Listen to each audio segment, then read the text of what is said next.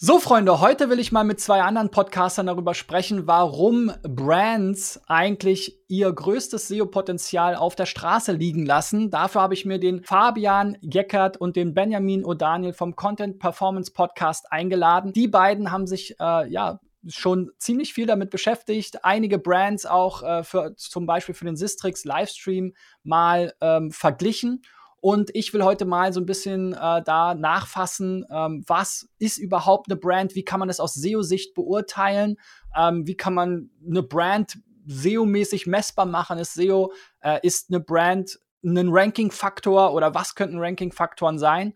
Und äh, ja, vor allem, warum die meisten bekannten Marken, ob jetzt nun im Großen, wie ein Edeka oder ein AXA oder ähnliches, ähm, oder auch im Kleinen, im Mittelstand bei Herstellern oder, äh, ja, Zulieferern vielleicht haben wir ja viele industrielle ähm, Unternehmen, die sehr erfolgreich sind in Deutschland. Ähm, was die noch aus der SEO-Sicht verbessern können. Erstmal vielen Dank, dass ihr beide dabei seid und äh, ja, Gruß in euer Homeoffice, nehme ich mal an. Danke, Christian, für die Einladung. Wir freuen uns. Ja, vielen Dank. Wir sitzen natürlich fleißig im Büro, wie ich das gehört. genau, ich auch. So, ähm, der Eric Schmidt, also der ehemalige, ich glaube, CEO, Chairman von Google, hat 2014 mal gesagt, Marken sind die Lösung, nicht das Problem. Marken helfen dabei, die Jauchegrube zu sortieren. Ja, ich weiß nicht, ob er sich da aufs Internet bezogen hat. Äh, ja, und er sagt halt noch, Markenaffinität ist halt fest verdrahtet, ist eine grundlegende äh, Thematik für Menschen, sich zu orientieren.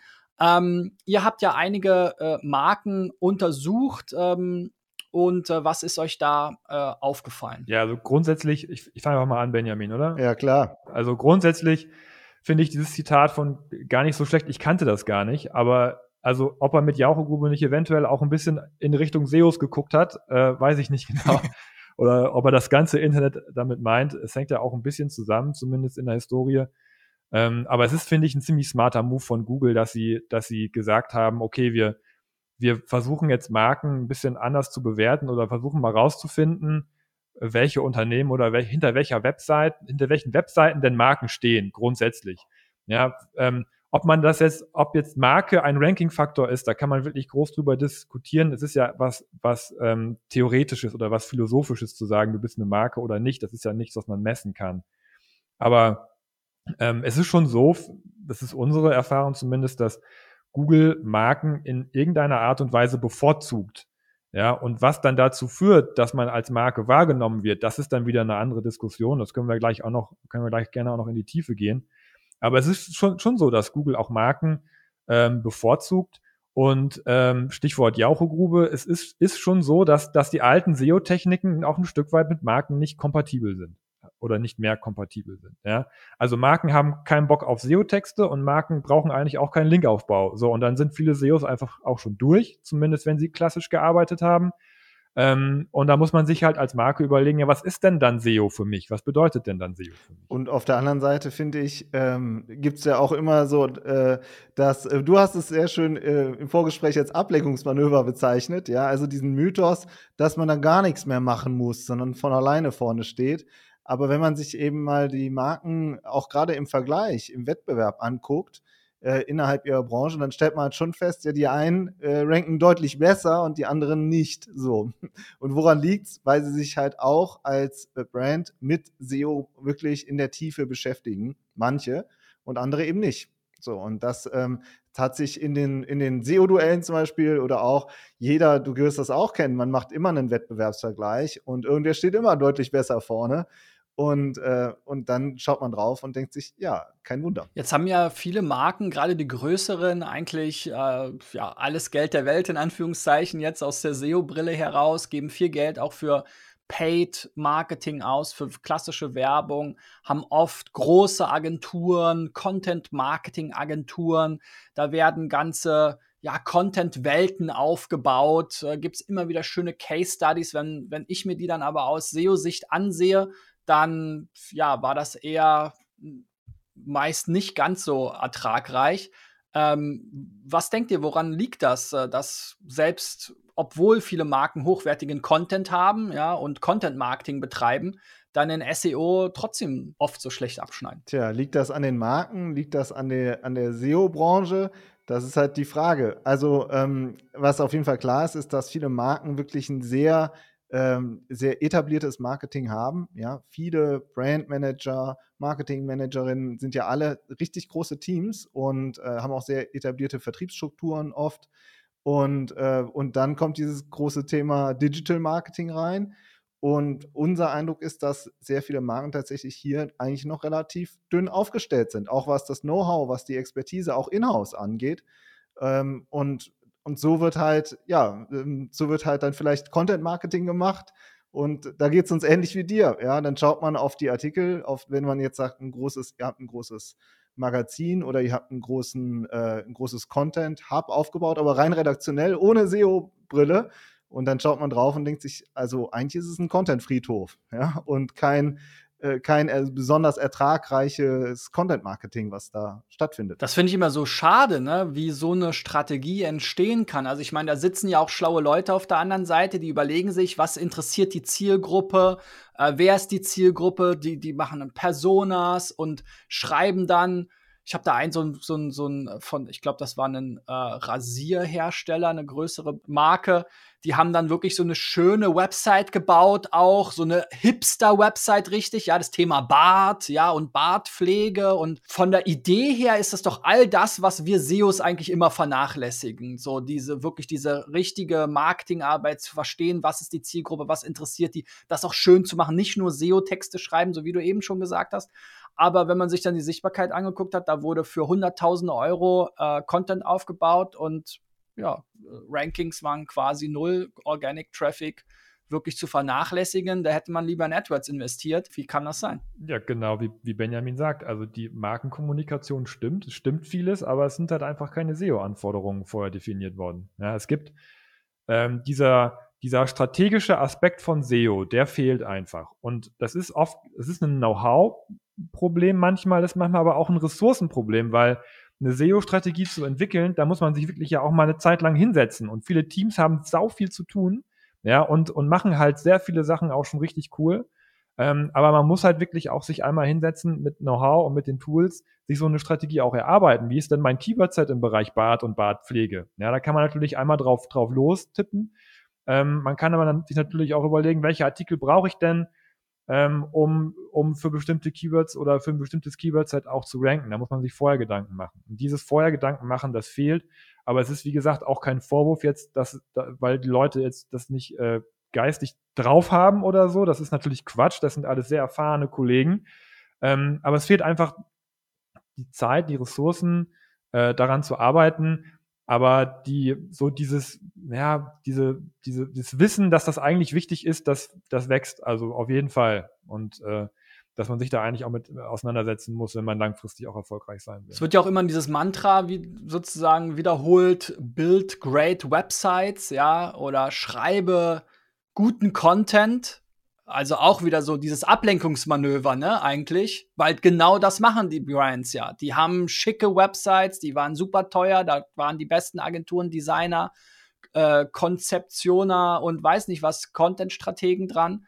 Aber am Ende fehlt dann doch das Verständnis für äh, ja, das Bedürfnis für die Nachfrage. Ne? Aber das, da sind wir SEOs vielleicht auch ein bisschen selber schuld dran, dass, dass, dass wir uns da selbst verbrannt haben. Dass die sagen, ey, die mit ihren blöden SEO-Texten, die sollen mal weggehen. Das ist für uns, das, das, das, das stellen wir bei uns nicht auf die Seite. Und ich meine, ich, ich bin ja sozusagen auch der, der, der Oldschool-SEO von uns beiden, so der auch aus der, aus der Technik kommt. Und ich weiß ja, wie man früher gearbeitet hat. Du weißt es ja auch. Ja, also da wurde einfach nicht auf Qualität geachtet. Da, da hieß es viel hilft viel. Und wenn du, und, aber so, so kannst du da halt nicht rangehen als Marke, sondern du musst dir überlegen, wie, wie krieg ich das schlau in meinen Content rein, dass er immer noch cool ist, ja, dieses SEO-Thema. Das ist halt diese, diese Brücke, die man schlagen muss. Und das ist halt auch das, was Benjamin und ich, weil wir uns vor sehr vielen Jahren zusammengetan haben, eben auch versucht haben, äh, äh, so ja mit in unsere Arbeit zu integrieren, dass, dass, dass beide Abteilungen aufeinander zugehen und sagen, dass, dass der SEO halt eher sagt, was, was sind denn deine Argumente, was die Qualität angeht? Und dass der Content-Mensch oder die Content-Kollegin sagt, was sind denn deine Argumente, was Performance angeht und was SEO angeht? Und was, und was Analytics um Zahlen und Keywords angeht. Und irgendwo in der Mitte muss man sich dann treffen. So. Und das ist halt eben das, was man als Marke versuchen muss zu, zu integrieren. Und da hilft es halt eben nicht, unserer Meinung nach, ähm, wenn man halt noch auf diesen alten SEO-Mythen rum, rumreitet, in Richtung SEO-Text und Kategorietexte und, und Link-Building äh, klassisch das, das hilft einfach nicht. Da muss man schauen, dass man sich irgendwo in der Mitte trifft. Und SEO ist natürlich auch jetzt nicht die einfachste Disziplin. Ich finde, so ehrlich müssen wir auch sein. Also, wenn du jetzt, äh, wie du gesagt hast, über Google Ads dir was einkaufst oder über TV dir Werbung einkaufst, dann kriegst du halt sehr schnell sehr viel Aufmerksamkeit. So, musst natürlich auch entsprechendes Budget dafür haben. Aber äh, SEO-Projekte sind halt immer, ja, die Rankings und den Traffic, den wir dieses Jahr haben, den haben wir uns im vorigen Jahr erarbeitet.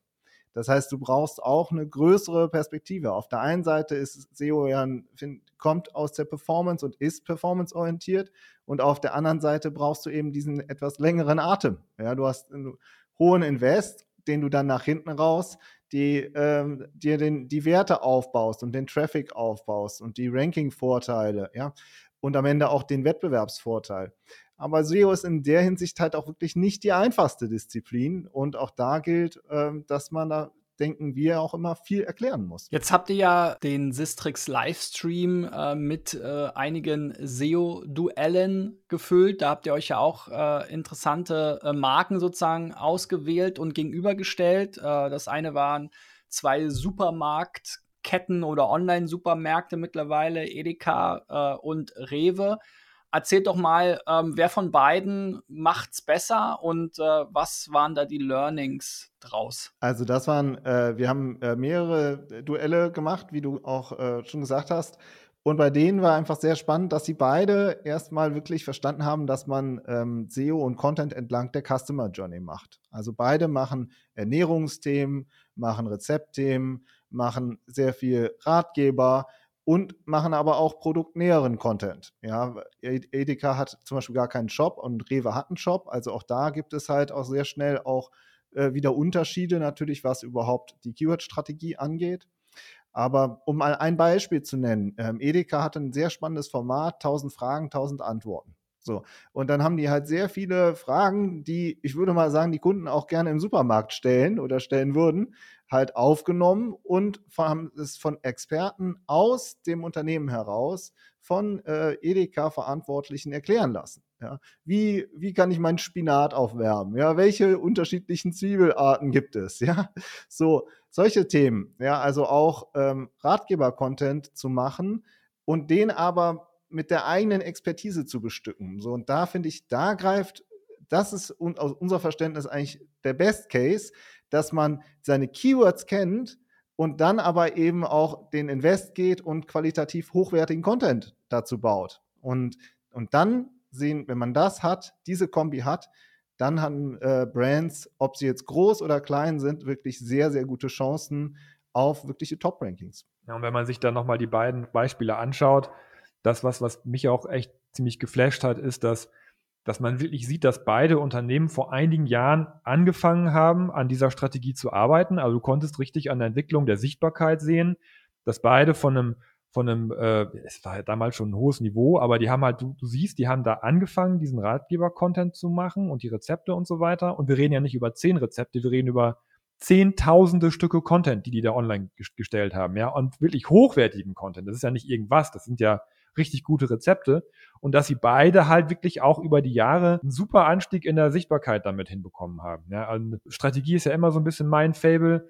Und da sieht man halt, dass sich das auch über die Jahre auch krass ausgezahlt hat, dass sie so intensiv dran gearbeitet haben. Aber es ist halt auch sehr viel Aufwand gewesen. Es ist sehr, sehr viel Arbeit, was da reingesteckt ist, äh, was da reingesteckt wurde. Und das haben die Teams uns auch, uns auch gespiegelt im Nachgang, aber mit dem noch ein bisschen, bisschen gesprochen, dass sie eben auch gesagt haben, das ist ja das ist ja nicht einer, der das gemacht hat. Das waren sehr, sehr viele Kollegen, Kolleginnen im Team, ähm, die daran gearbeitet haben. Und das ist dann eben der Wert der Arbeit, der sich dann über die Jahre auszahlt. Aber so kommt man da halt hin. So macht man dann eben auch erfolgreich für eine Brand SEO. Und das zweite Duell, auf das können wir auch gerne mal kurz eingehen, das war die Allianz versus AXA so. Und ähm, das heißt, wir haben uns da welche Player aus der Versicherungsbranche genommen.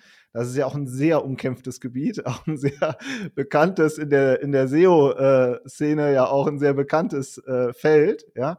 Und da hat man auch wieder gesehen, dass die Allianz deutlich, deutlich, deutlich besser abgeschnitten. Und zwar auch wieder auf diesem, auf diesem langen Blick, ja, über die Jahre hinweg. Und wenn wir dann tiefer reingehen, dann hat die Allianz zum Beispiel eine sehr kluge Topic-Cluster-Strategie rund um ihre Produkte entwickelt. Also Beispiel Berufsunfähigkeitsversicherung war da nicht nur eine zentrale Landingpage, sondern da waren halt noch 30 andere dahinter. So zu Branchen, zu Berufsgruppen, entlang der Customer Journey, also zum Beispiel kündigen, wechseln, Vergleich, Alternative. So, und das sind halt, wenn man halt sowas sieht, dann ist klar, da hat jemand sich über die Keywords wirklich richtig Gedanken gemacht und hat darauf da dann richtig guten Content entwickelt. Und wenn man sich dann auch wieder Stichwort Google Ads äh, anguckt, wie die Klickpreise sind, dann erwirtschaftet es auch einfach einen wirklichen Wert, solche Rankings. Und du hast jetzt gesagt, die Brands haben, haben ja sozusagen Geld äh, ohne Ende, aber auch, auch bei großen, ob bei großen oder kleinen Unternehmen geht es am Ende immer darum, welcher Kanal erwirtschaftet hier eigentlich wie viel und wie teuer ist der uns eigentlich. Und zum Beispiel im Softwarebereich sehen wir sehr stark, dass halt auch viele sagen, wir wollen runter von unseren Google Ads Kosten. Wir wollen runter von diesem, von diesem, äh, von dieser Spirale, die sich immer weiter hochdreht. Und, ähm, und auch da ähm, kommt dann SEO auf einmal, kocht es hoch und wird dann, wird dann wichtig. Ja, ich habe auch mal vor ein paar Jahren so einen Bankenvergleich gemacht. Äh, ich hatte ja diese SEO-Check-Reihe, da hat auch eine große äh, Bank sozusagen ihre Website eingereicht und dann habe ich mir mal die anderen Banken angeschaut. War ganz interessant, weil dann auch ein Jahr später dann äh, einer derjenigen, ich will den Namen jetzt nicht sagen, dann wieder auf mich zukam und meinte, hey, wir haben jetzt einen Relaunch gemacht, wir haben jetzt da einiges umgesetzt, kannst du dir das nochmal angucken? Wir haben ja letztes Jahr schlecht abgeschnitten. Ähm, also ich glaube, es äh, äh, ist auch äh, sozusagen dieses, dieses Benchmarking innerhalb der Branchen ist auch wirklich interessant und wird auch immer spannender. Ja, es gibt ja dann noch den, den DESI zum Beispiel, ja, von dem äh, ähm, geschätzten Kollegen von äh, Dept. Äh, also solche Rankings haben wir zum Beispiel auch schon für die Reisebranche gemacht. Da habe ich auch ein schönes Beispiel. Da wurde eben auch äh, sehr editorialmäßig geschrieben, wie für ein Printmagazin. Da gab es eben dann auch Content, wo es darum ging, äh, eine Story, da war der Titel in etwa so wie durch den Elefantenmagen, ja. Ähm, das war der Titel und dann hast du dich gefragt, okay, wie, wie, oder so die Hauptaussage, äh, äh im, im Titel, worum soll es hier gehen? Und am Ende ging es um eine afrikanische Kaffeespezialität, die eben von den äh, Elefanten gefressen und dann wieder ausgeschieden wird und dann aufgesammelt, sozusagen die Kaffeebohnen. Ähm, und hätte man da einfach afrikanische Kaffeespezialität mit reingeschrieben in den Titel des Artikels, wäre man schon mal sehr viel weiter ge gekommen. Ne? Ist so ein bisschen das Langweiligere, aber ich glaube, es also was mir besonders viel Spaß macht, ist halt das beides zu verbinden. Ja, also nicht einfach nur zu sagen Keyword, Titel, Ende oder eben irgendein kreative, kreativer Erguss, sondern eben beides miteinander eben zu verheiraten, so wie ihr es ja auch ähm, eben schon ansprach. Da sagst du was. Ich bin ja der Content-Mensch von uns beiden, ja, und äh, sag ich sag mal Content-Mensch, gelernter Redakteur. Also ich habe immer nur gelernt, mach eine knackige Headline, ja, so und ähm, und und ich finde, da ist auch was grundsätzlich erstmal dran, zu sagen, wir brauchen einen spannenden Einstieg, wir brauchen einen spannenden Text. Aber du musst eben, wie du sagst, diese Brücken schlagen. Ein, ein Website-Text muss mehrere Anforderungen erfüllen. Auf der einen Seite eine SEO-Anforderung, eine klare, aber eben auch attraktiv für den User sein. Und ich finde, da muss man äh, auf mehreren Ebenen so einen Text sich angucken. Gleiches gilt ja im Übrigen auch für ein Featured Snippet. Wenn du Featured Snippets erobern willst, äh, und du schreibst rein äh, lyrische Texte, das wird sehr schwer. So, weil Google ne, zieht sich die Essenz. So. Und warum zieht sich Google die Essenz? Weil die Website oder weil die User auch gerne die Essenz haben wollen. Also wir äh, haben auch äh, in der Vergangenheit zum Beispiel Heatmaps-Tests gemacht. Und wenn du halt sehr kreative Headlines schreibst, hast du halt ganz schön krasse Abbruchquoten. Ja, das ist einfach so weil die User ähm, einen Website-Text vielleicht eben auch anders konsumieren als eine Plakat-Headline draußen. Ja, und, ähm, und auch da finde ich, ist aus meiner Sicht auch noch super viel Entwicklungspotenzial, weil du hast Copywriter da draußen, du hast äh, SEO-Texter, ja, so, und, ähm, und, und, die Welt dazwischen, du brauchst jemanden, der halt beide, in beiden Welten zu Hause ist auch das ist was, ähm, wo noch sehr viel Entwicklungspotenzial ähm, ja, notwendig ist. Also auch wenn man sich auch Marken, ob große oder kleine, anguckt, äh, wirklich Content-Marketing-Verantwortliche oder Content-SEO-Verantwortliche gibt es gar nicht so viele. Ja, und ähm, auch da sieht man, dass äh, in-house noch sehr viel Aufhol äh, Nachholbedarf vorhanden ist. Genau, und dann kommt es ja auch schnell mal vor, dass online ähm, sozusagen die Startups zubeißen, ja, oder eben, ja, man sieht das ja in vielen Branchen, ne? Es hat angefangen mit Immobilien-Scout oder ähnliches, ne? Einfach, dass es eben jemanden gibt, der verstanden hat, hey, die Nachfrage ist jetzt plötzlich im Internet oder da entsteht eine Nachfrage. Ähm, ich hatte da kürzlich ähm, den Jan Ullmann von Reishunger im Podcast, die sicherlich auch. Äh, Benjamin Ullmann. Ja, sorry. Ja. Ähm, und den Jan Brakebusch von ehemals Liebschau und Bracht. Auch zwei so eine Cases, die eben zeigen, hey, da ist eigentlich so Thema Reis, online Reis kaufen. Ihr habt, hattet euch, glaube ich, ähm, äh, Ankerkraut mal angeschaut. Ja, da gibt es ja auch. Äh, bekannte Gewürze oder Gewürzhersteller, die so im Regal stehen. Ehrlich gesagt, bis ihr es gesagt hattet, so Fuchs oder sowas, ja, wäre ich gar nicht drauf gekommen, wie die heißen. Ja, wir sind mittlerweile auch eher bei Spice Bar und Ankerkraut und wie sie alle heißen, so die coolen neuen Dinger, die dann auch so ein bisschen äh, äh ja, kreativere Gewürzmischungen haben ähm, Adventskalender verkaufen und so. Wenn sie schon im Regal verschimmeln, sollen sie wenigstens gut aussehen. genau. Wie kann es denn sein, wenn jetzt Google eigentlich sagt, hey, Brands rule the world, ja, sozusagen der Mythos so ein bisschen entsteht dadurch, Marken ähm, haben ja schon einen Vorteil, hast du auch gesagt, wenn sie zumindest die Grundlagenarbeit dann auch richtig machen.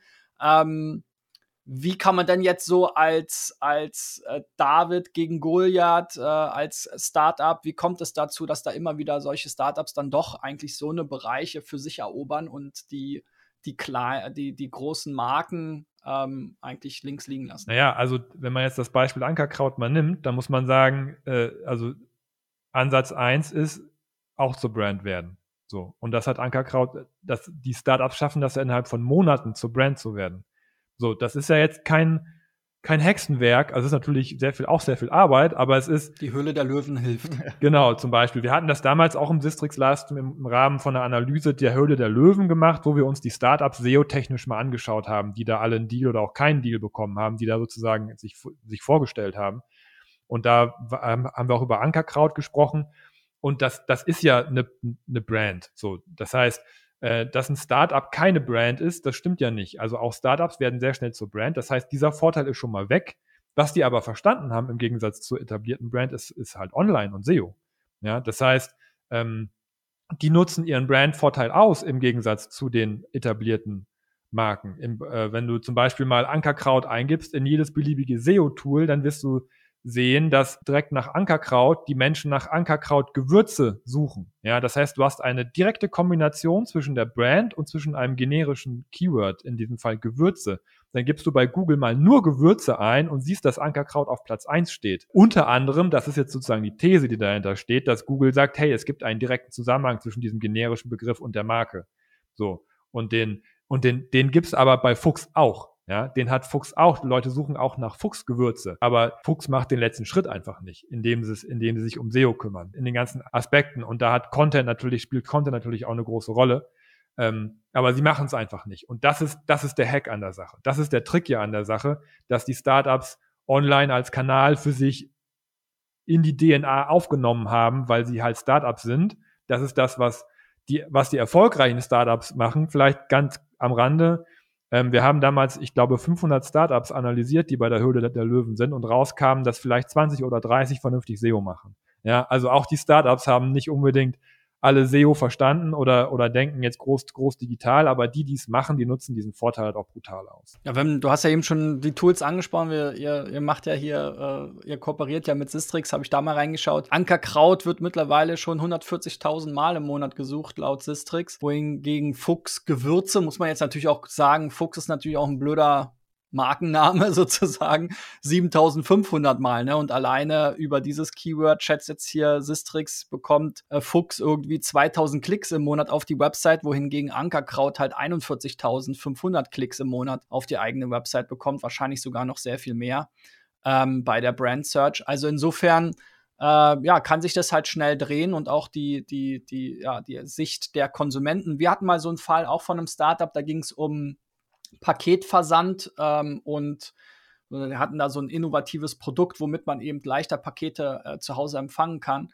Und da haben wir uns eben auch angeschaut, ne? Also man hat ja gerade bei Startups auch oft Themen, die eben innovativ sind. Ne? Und dann ist man ja gezwungen, sozusagen ins Content Marketing oder in der Journey weiter rauszugehen, ne? weil nach dem Produkt selbst sucht jetzt halt noch keiner. Aber die Zielgruppe sucht eben nach anderen Themen. Und da war so ein so ein Beispiel, da haben wir dann äh, auch große Markenseiten wie UPS oder so überholt mit ihren eigenen Key Brand-Keyword-Kombinationen, weil sie haben es halt UPS My Choice genannt oder so ein Quatsch, ne? Und das stand dann halt auch im Titel. Und es hat halt Google wirklich einige Jahre, Jahre gebraucht, ich glaube, es ist bis heute noch so, bis Google dann mal verstanden hat, okay, U UPS My, so My Choice ist halt deren äh, Online-Service für, keine Ahnung, Paketsendungsverfolgung äh, und so weiter. Ne? Und wir haben da halt so eine, so eine Landingpage hochgehackt mit einem kleinen JavaScript drauf, wo du dann deine, deine ID eingeben konntest und dann den Paketdienstleistern gesprungen bist oder irgendwelche PDFs runterladen konntest für die, für die ähm, Zustellgenehmigung und solche Sachen, die dann halt relevant sind. Und da machen halt die großen Marken oft keinen guten Job, äh, denken sich halt die Brandmanager tolle Produktnamen aus, aber am Ende geht es halt am Nutzer vorbei. Ne? Ja, aber Sekunde, das ist genau, das wird jetzt ist spannend, ja, weil soll jetzt der SEO reingehen und der Brandmanagerin oder dem Brandmanager sagen, dass sie den Markennamen ändern soll? Das wird nicht klappen. Dafür ist ja die Marke viel zu wichtig. Aber man muss schauen, wie man dann vielleicht mit Themenseiten, wo eher generische Begriffe äh, vorkommen, mit denen dann arbeitet. Also man äh, wird nie schaffen, in deinem Be um dein Beispiel anzugehen, ich kenne jetzt niemanden bei UPS, aber man wird nie, ein SEO wird es nie schaffen zu sagen, ich plädiere dafür, dass wir da UPS My Choice umbenennen. Ja, in äh, UPS irgendwie plus generischer Begriff. Das wird nicht klappen.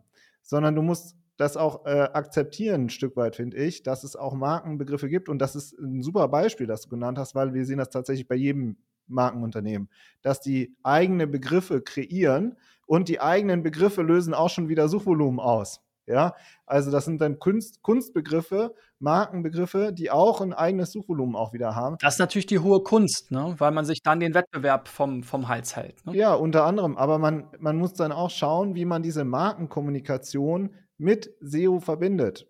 Das ist auf der Content-Ebene. Das ist sehr anspruchsvoll, weil man eben auch äh, die Marke ja auch nicht äh, zerstören oder angreifen will.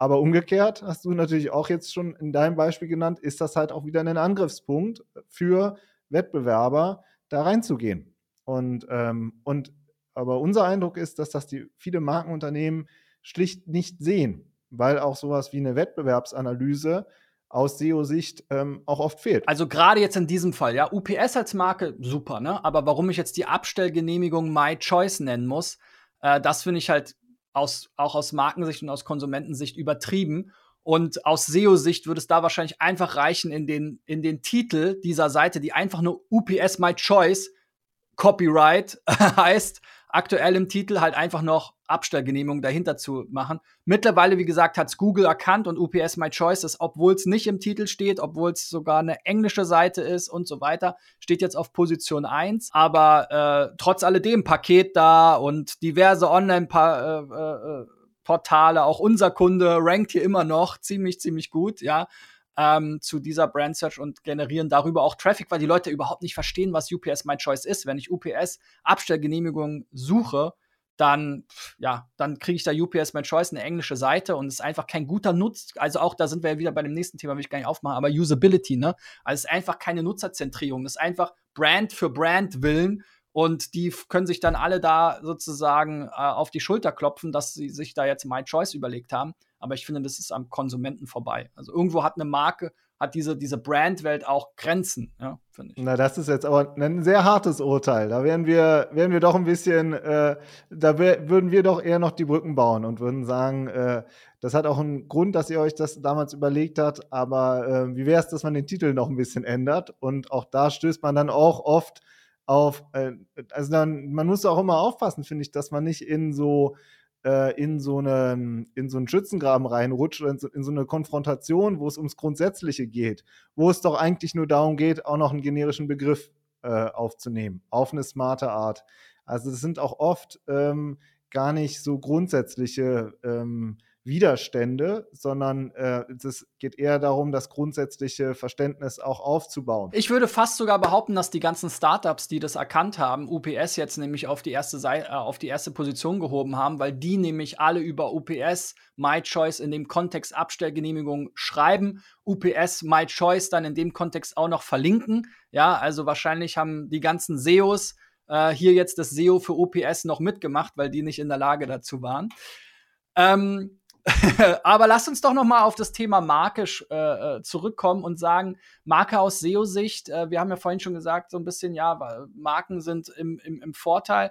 Ähm, ist jetzt eine Marke ein Ranking-Vorteil, also äh, oder ein Ranking-Faktor? Wie, wie kann man jetzt Marke messen? Ähm, ja, das allererste, worüber wir schon mal gesprochen haben, eben schon als Beispiel, war ja so ein bisschen Brand Search Volume. Ja, also sicherlich auch nach UPS My Choice werden Leute suchen wenn sie es irgendwo schon mal auf dem, auf dem Flyer gesehen haben, den man dann in den Briefkasten geworfen bekommt.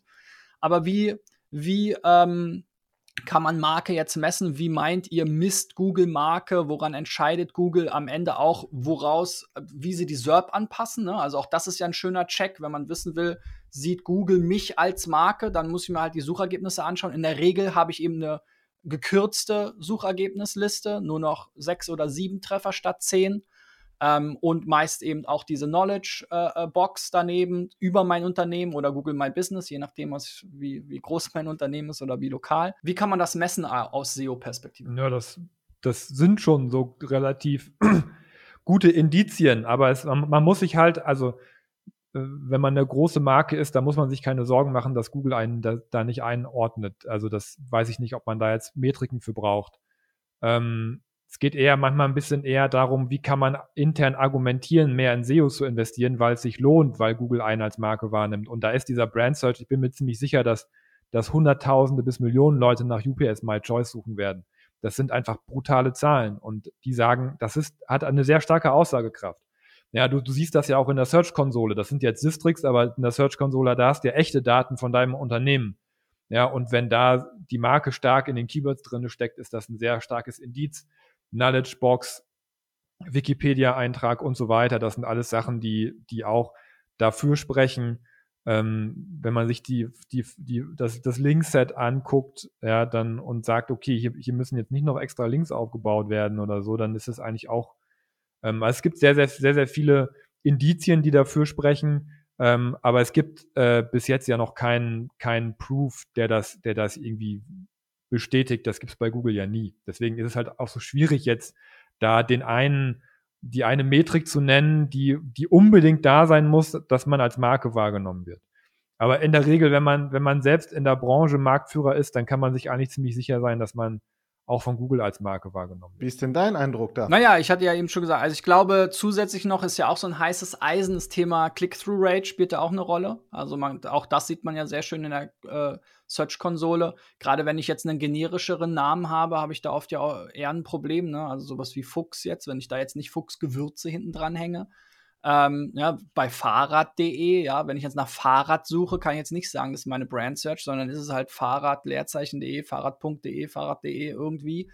Ähm, aber man sieht ja schon, dass, äh, dass dann die Click-Through-Rate, wenn wirklich eine ne Marke und, und, und ein Keyword äh, zusammenpassen, dass die dann eben nicht mehr 10, 15, 20, 30 Prozent ist auf Position 1, sondern eben äh, 70, 80, 90 Prozent. Ne? Außer wir schalten AdWords davor, dann sind es natürlich wieder nur noch 30 Prozent. Aber ähm, das ist, glaube ich, schon ein ziemlich starkes Signal für Google zu erkennen, hey, dieses Keyword könnte jetzt vielleicht ein Marken-Keyword sein.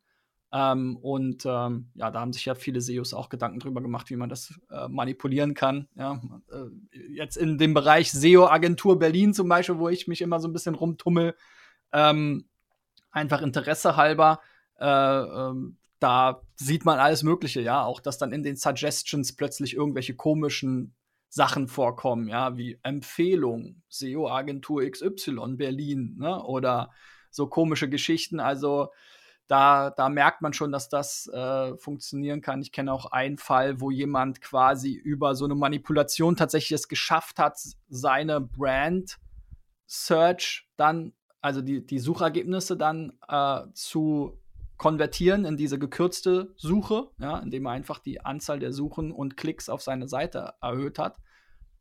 Auf einen Begriff, der sonst jetzt nicht so viel gesucht wurde, aber ja, also das ist schon, glaube ich, ein, ein, klares Signal für Google und ähm, wir schauen uns durchaus auch an, gerade in diesen kompetitiven Bereichen. Wir haben jetzt schon über Finanzen gesprochen, zum Beispiel auch, ja, Versicherungen und sowas. Da spielen viele Themen mit rein, dass Google heute auch viel besser erkennt, wenn jemand jetzt nach, keine Ahnung, na, was hattet ihr vorhin, Hausratsversicherung, ja, einfach nur Hausratsversicherung sucht, dass man dort mittlerweile sehr viel mehr Anbieter findet, ja, um jetzt mal nicht Brands zu sagen ähm, und nicht mehr nur noch lauter Online-Portale, die alle auf dieses Keyword optimiert haben. Das ist deutlich schwieriger geworden. Das ist so ein bisschen wie Idealo, die früher zu jedem Produktnamen auf Position 1 waren und dann irgendwann halt mal von Google auf Produkt plus Preisvergleich sozusagen auch verbannt wurden. Ähm, also da haben dann auch oft die Online-Startups, wenn sie jetzt nicht selbst auch Anbieter sind, ähm, dann schon auch wieder einen Nachteil ähm, weil sie eben, wenn wir jetzt wieder über die Journey sprechen, eben nicht die gesamte Customer Journey abdecken können, sondern am Ende des Tages den Kunden dann doch wieder irgendwo zum tatsächlichen Anbieter weiterleiten. Ne? Äh, bei, bei Idealo sieht man ja jetzt zum Beispiel, dass sie jetzt auch zum Marktplatz werden. Vielleicht ändert das dann daran was. Aber ich muss sagen, wenn ich so nach vielen Produkten google, dann bin ich eigentlich immer noch geschockt, wie wenig Hersteller man da überhaupt findet. Also wie, äh, wie unsichtbar diese äh, Abertausenden von Herstellern in Deutschland sind, die ja alle hochwertige Produkte entwickeln und, ähm, und wie oft dann halt doch wieder ähm, die zwei, drei bekannten Plattformen vorne stehen. So. Und äh, das ist so, das ist ja auch okay und die haben gute Arbeit geleistet, ja. Aber man kann sich ja schon fragen, äh, warum steht eigentlich immer Amazon vorne? Ja, also ähm, und, äh, und genau dahin äh, müsste es auch eigentlich gehen. Und da, genau in die Richtung geht es ja auch. Ich glaube, das ist für viele Unternehmen auch politisch ein großes Problem. Ne? Also ich hatte hier auch wieder das Thema hm, Autohersteller zum Beispiel und Autohäuser. Ja, ja also es gibt oftmals eben Vertriebsnetzwerke. Ne? Äh, es gibt eben den, den, den Groß- und Einzelhandel. Und äh, viele Unternehmen stehen sich da wahrscheinlich auch noch intern politisch im Weg, weil eben der Einzelhandel natürlich traditionell gesehen ein sehr großer Absatzkanal ist und ähm, man deswegen gar nicht sozusagen einen eigenen Online-Shop starten kann oder will. Ich hatte mal ähm, eine Zeit lang äh, für Orion äh, äh gearbeitet als, als Berater, also der Orion Versand, ähm, die, die ähm, ja, wie hat man es da, da, Früher hat man es eher Hygieneartikel genannt, ja, heute würde man Erotikartikel. Erotikartikel sagen.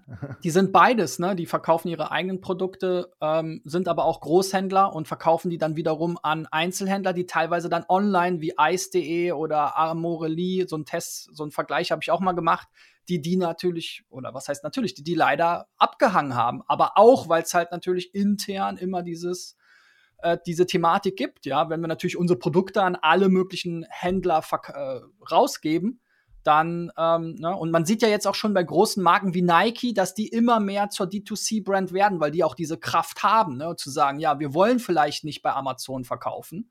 Vielleicht gibt es Händler, wieder Händler, die dann bei Amazon verkaufen, aber wir versuchen es eigentlich eher zu unterbinden und wir wollen eigentlich direkt mit dem Kunden in, in, äh, in Kontakt kommen und dort gelingt es ja dann auch. Die Antwort, du hast jetzt kürzlich, äh, du hattest ja den Benjamin Uhlmann bei dir im Podcast, die machen beides. Also ähm, wir sehen halt auch, dass viele Entscheider, Entscheiderinnen sich wirklich diese strategische Frage stellen, wo geht es jetzt in den nächsten äh, drei, fünf Jahren hin mit unseren etablierten äh, Vertriebsstrukturen und wollen wir nicht investieren in mehr Unabhängigkeit und in mehr eigenen Traffic, den wir auf unserer Webseite haben, was auch immer wir damit dann machen.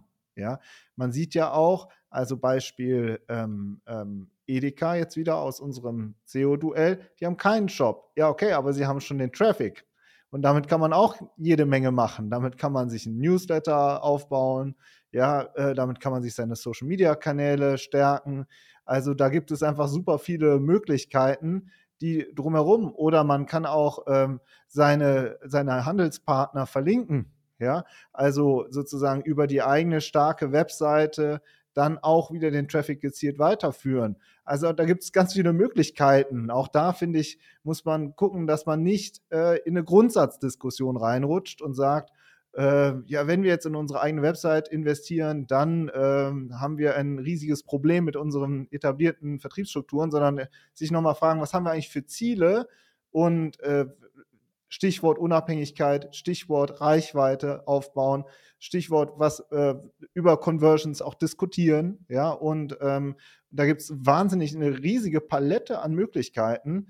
Und die Diskussion ist eigentlich eine sehr offene und eine sehr konstruktive und ähm, da muss man dann gar nicht in den, ähm, ja, in den riesen Konflikt reinrutschen. Vielen Dank euch beiden und allen, die zugeschaut haben. Bis zum nächsten Mal. Ciao, ciao. Danke für die Einladung. Tschüss.